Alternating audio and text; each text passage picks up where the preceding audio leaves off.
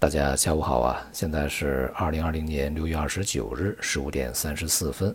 都说怕什么来什么啊！市场上最担心的呢，就是新冠疫情会出现反复。现在看起来啊，已经不是反复那么简单啊。像美国、巴西，甚至已经到了失控的地步。这个新增的病例数呢，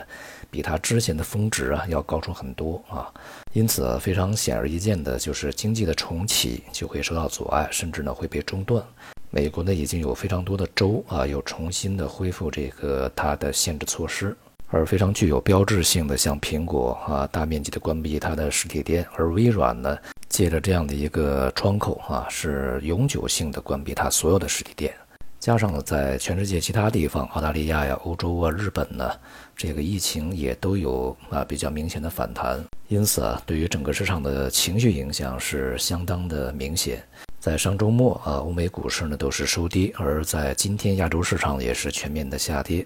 国内 A 股呢也是全面的走软啊。虽然说下跌的幅度呢并不是特别大啊，但是这个个股和行业呢是普跌。其中呢，只有这个医疗器械啊、医药啊，在疫情啊重新反弹的这种刺激下啊，相关病毒防治板块的带动下呢，是强势走高。呃，另外呢，就是光伏啊，在今天表现也不错，而其他的大多数板块呢表现不佳，尤其是在前期啊相当热门的一些板块，跌幅呢是不小的啊，像券商啊、网游啊、啊这个电子啊，都是大面积的回落啊。呃，不只是股市，那么其他的一些风险资产啊，像大宗商品，在今天的表现也都普遍比较低迷。呃，原油价格呢，已经是从它的反弹高点呢，呃，连续大概有四五个交易日啊，震荡的下跌。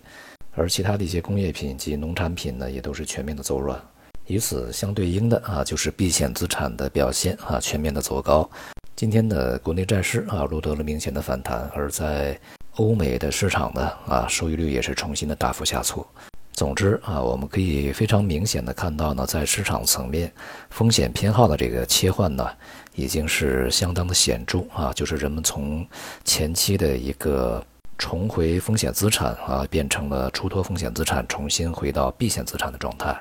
由于疫情的反复呢，势必会对未来的经济产生非常重大的啊和深远的影响。那么因此呢，市场先前所需预期的微型复苏啊，恐怕就很难实现啊。那么现在看起来啊，W 型复苏已经很不错啊，甚至有可能还会是其他形态。而整个市场呢，恰恰已经反映了微型复苏啊这样的一个预期。因此呢，在未来风险市场的。大概率会纠正啊之前的一个预期偏差，重新回到一个合理的预期里面去。那么也就意味着呢，在股市啊、大宗商品啊都面临着呃相对显著的回落压力。而当前呢，如果我们抛开疫情反复不说啊，这个只是看未来经济增长层面的话，即便没有疫情的反弹，真实的经济这个恢复的情况呢，也会远远的落后于市场预期的啊。而当前这个市场的回软呢，它的另外一个潜台词啊，是在一些关键的价格水平，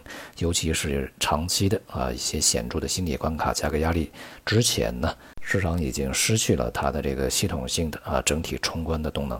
对于 A 股而言啊，之前的这个结构牛啊，演化成整体的新牛市啊，这种预期呢可能会落空，甚至呢就连这个结构牛啊，也可能呢会被中断。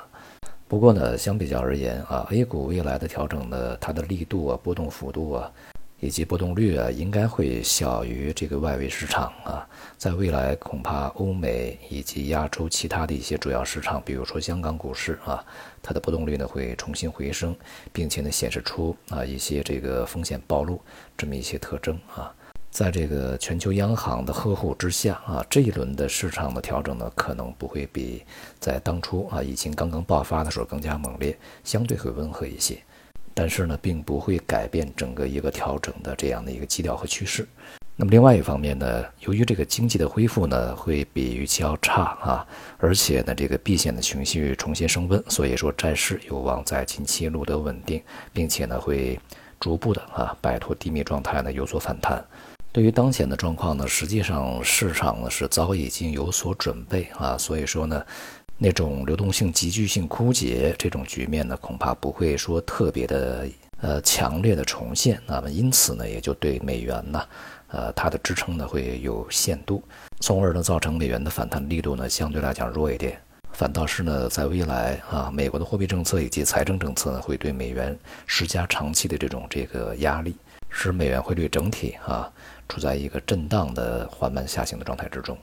总的来说呢，对于这个风险市场而言啊，理想呢很丰满，这个现实很骨感啊。之前的这个市场心态和情绪呢太过乐观，因此呢，接下来啊，这个疫情的反复以及经济的反复呢，就会对这种情绪的影响呢更加的强烈一些啊，就是所谓的希望越大，失望越大。而对于未来的市场这个发展方向而言呢，越来越清晰啊，那就是风险资产重回弱势，避险资产呢逐步稳定。好，今天就到这里，谢谢大家。